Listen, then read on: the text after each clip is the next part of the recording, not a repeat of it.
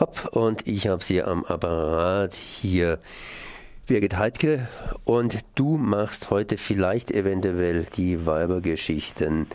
Das heißt, eine Führung hier in Freiburg und es geht hier um das Leben im Ersten Weltkrieg, Krieg und Frieden und das Ganze mehr oder weniger aus weiblicher Sicht heraus. Erstmal Servus. Ja, ich meine, ich bin jetzt ja hier reingestartet und äh, habe ja viel gesagt, aber noch nicht alles. Das heißt, vor 100 Jahren, Erster Weltkrieg, vor 100 Jahren hat sich in Freiburg, Frontstadt, auch einiges geändert. Zumindest gab es noch das Vorland des Elsass. Aber die Männer sind in den Krieg gezogen, die Frauen blieben zu Hause zurück. Was hat denn hier in Freiburg stattgefunden? Sehr viel jetzt ähm, in, so wieder in die Köpfe gekommen, dass Freiburg wirklich ähm, sehr nah am Krieg dran war. Ähm, Freiburg war ähm, Truppenstandort, das heißt von hier aus wurden ähm, die ähm, Männer an die Front gefahren und die Front war sehr nah. Ich, ich glaube schon am, in der ersten Woche des Krieges wurde ähm, Mühlhus, Mühlhausen zum ersten Mal von den Franzosen erobert, dann wieder zurückerobert von den Deutschen. Und einige kennen ja vielleicht auch einfach diese ähm, Kriegsschauplätze in den Vogesen, die hier ganz nah bei uns vor der Tür sind. Ähm, Freiburg war außerdem auch ein, die wichtigste Stadt hier unten am Oberrhein für ähm, die Verwundeten. Da haben die Frauen natürlich besonders von den vaterländischen Frauen Verein ähm, mitgemischt als Pflegerinnen in den Lazaretten. Aber mir geht es bei dem Rundgang gar nicht so sehr um das daheim geblieben sein, sondern darum, wie sich dieser Kriegsalltag dann in Freiburg abgespielt hat und was sich für die Frauen verändert hat. Da gab es schon ähm, auch sehr große Unterschiede zwischen den Frauen, zwischen Bürgerinnen und Arbeiterinnen, gleich sozusagen vom ersten, von der ersten Kriegswoche an, weil die einen sofort in ziemlich große Not fielen und die anderen sich eher dieser vaterländischen Begeisterung hingeben konnten, wenn sie nicht politisch eine andere Position vertraten. Im Grunde genommen müssen wir ja nicht fragen, was ist während dem Krieg passiert, sondern auch ein bisschen davor, denn da kann man erst den Wandel so richtig feststellen. Wie ging es denn den Frauen vor dem Kriege, als sie noch von ihren Männern auf den Armen bzw. Händen getragen werden konnten? Da muss ich auch schon gleich sagen, das gilt natürlich längst nicht für alle Fra Frauen. Und auf den Armen getragen wurden sie wahrscheinlich ähm, in der romantischen Zeit der ersten Verliebtheit. Ja? Ähm, ansonsten war, unterschied sich der Alltag der Bürgerinnen und der Arbeiterinnen ganz erheblich. Die, ähm, unsere Vorstellung heute ist ja, dass die Frauen um 1900 mehrheitlich nicht gearbeitet haben. Diese Vorstellung ist falsch, ähm, denn ähm, bei den nicht so Wohlhabenden, also das fängt dann schon bei den kleinen Bürgerfamilien an, ähm, waren die Familien auf die Frauenarbeit angewiesen, um sich zu ernähren. Das heißt, die Töchter und die Mütter, wenn die Kinder aus dem Gröbsten raus waren, standen in der Fabrik oder machten Stundenarbeit, Lohnarbeit in den niedrigen, niedrig bezahlten Gewerben. Ähm, das ändert sich mit Beginn des Krieges erstmal in diese Richtung, dass viele arbeitslos werden, auch die daheim gebliebenen Männer, weil mit der Umstellung auf die Kriegswirtschaft erstmal sehr viele Betriebe ähm, stillgelegt werden, bevor abzusehen ist, wie das Ganze ähm, weitergeht. Es wurde ja einfach dann auch sehr viel auf zentrale Bewirtschaftung umgestellt.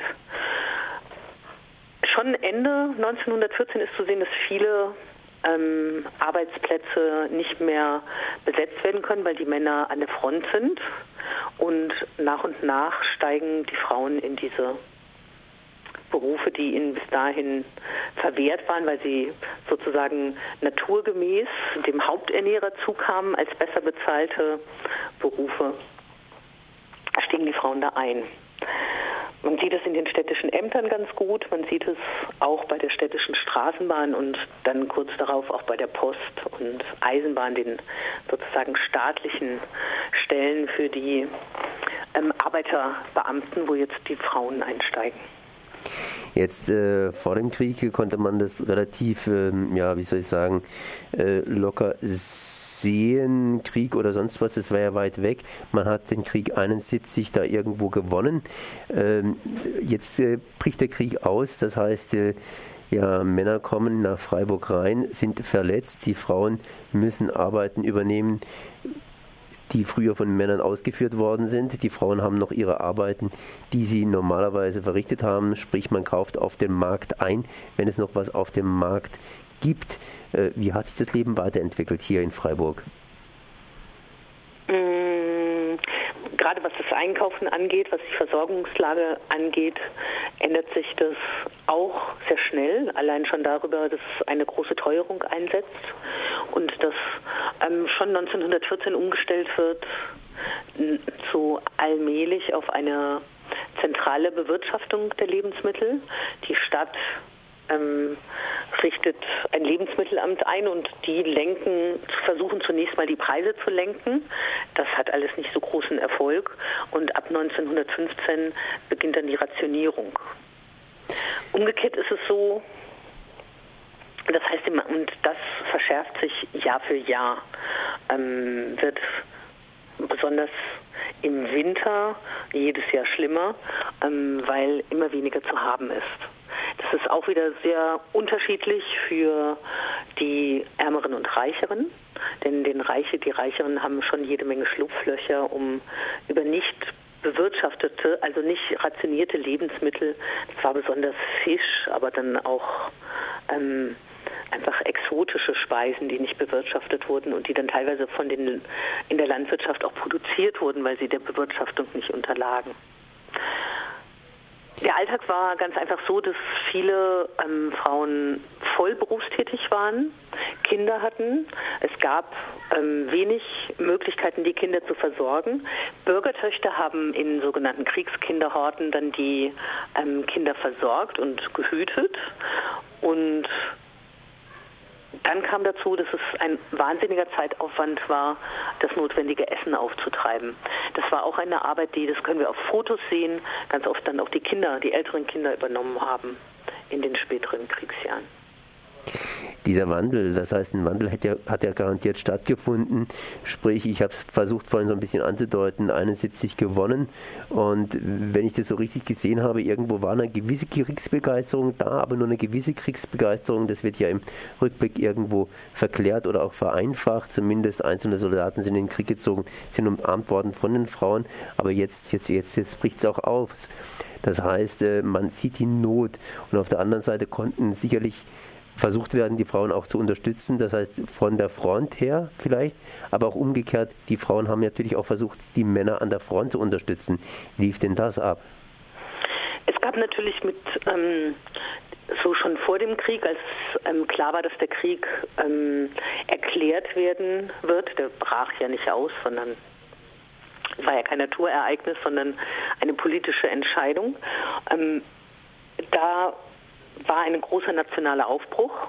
Ich meine, das wissen wir ja alle noch so dunkel aus ähm, dem Schulunterricht, dass die Sozialdemokratie da eingestiegen ist und die Kriegskredite bewilligt hat und damit auch den Krieg ermöglicht hat und sozusagen die Seiten gewechselt hat. Und genauso ist es auch bei den Frauen. Da finden wir ähm, eine große, eine große nationale Aufbruchstimmung und die Frauen haben sich gerade auch in der Organisierung und Lenkung und Erziehung an der Heimatfront ähm, dort ähm, ins Zeug gelegt. Die Vertreterinnen, die in den ähm, Verein der Frauenbewegung vorher andere hm, Forderungen hatten und jetzt das nicht unbedingt so unter dem nationalen ähm, dem Sieg des Vaterlandes und dem Vaterland, das nun auch die Frauen braucht, gesehen haben.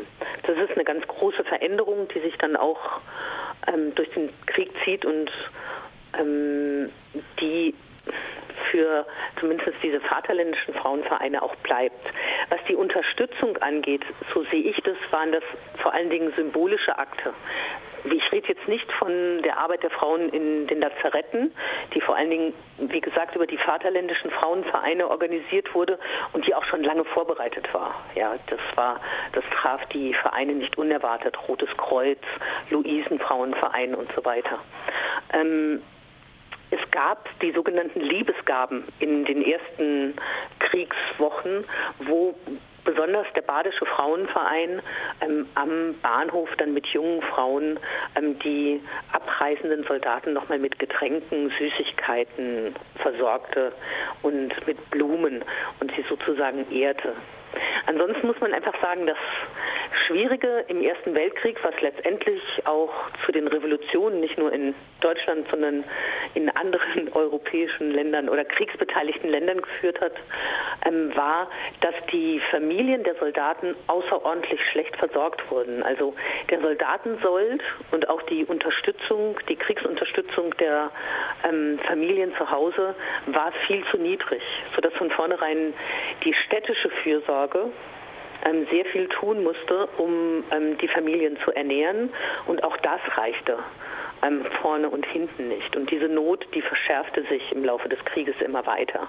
Also die Soldaten konnten zu Hause niemanden unterstützen und ähm, nur die Begüterten hatten die Möglichkeit, über Pakete ähm, dann auch noch etwas an die Front zu schicken. Und da haben wir aber genau denselben großen Klassengegensatz, dass das vor allen Dingen den Offizieren galt und nicht den einfachen Soldaten. Du machst zumindest heute unter Umständen eine Führung. Das heißt, du hast gerade gesagt, wenn es trocken ist, wenn es trocken ist, dann kann die Führung auf jeden Fall stattfinden. Ja.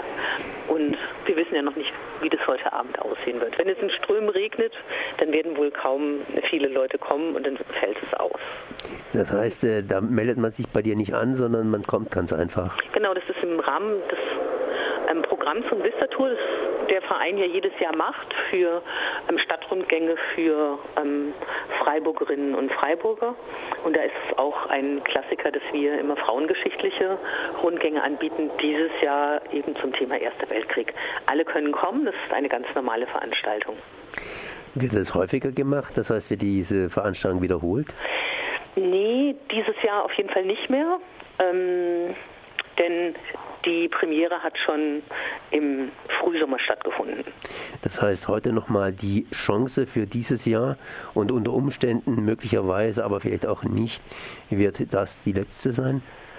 Ähm, vielleicht. Vielleicht. Aber vielleicht, ähm, alle, die es verpasst haben, können dann 2018 ähm, sozusagen das Ende des Krieges und den Beginn der Republik aus Frauensicht genießen. Das dauert aber noch ein hm. paar Jahre. Gut, das heißt, dann kann ich erstmal fragen hier, wann findet das Ganze statt, wo findet das Ganze statt und wie findet das Ganze statt und wie viel kostet es? Start ist um 18 Uhr am Rathausplatz, direkt am Rathaus, am neuen Rathaus an den Arkaden, 18 Uhr. Und ähm, wir haben zwei Tarife, ermäßigt 6 Euro, normal verdienende 10 Euro. Das heißt, heute Abend hier Arkaden Neues Rathaus am Rathausplatz, dort um 18 Uhr treffen und dann gibt es eine Führung eineinhalb beziehungsweise zwei Stunden Weibergeschichten Krieg und Frieden. Hier die ja, die Frauen, die Frauen in Freiburg während des Krieges zusammen mit Birgit Heidke.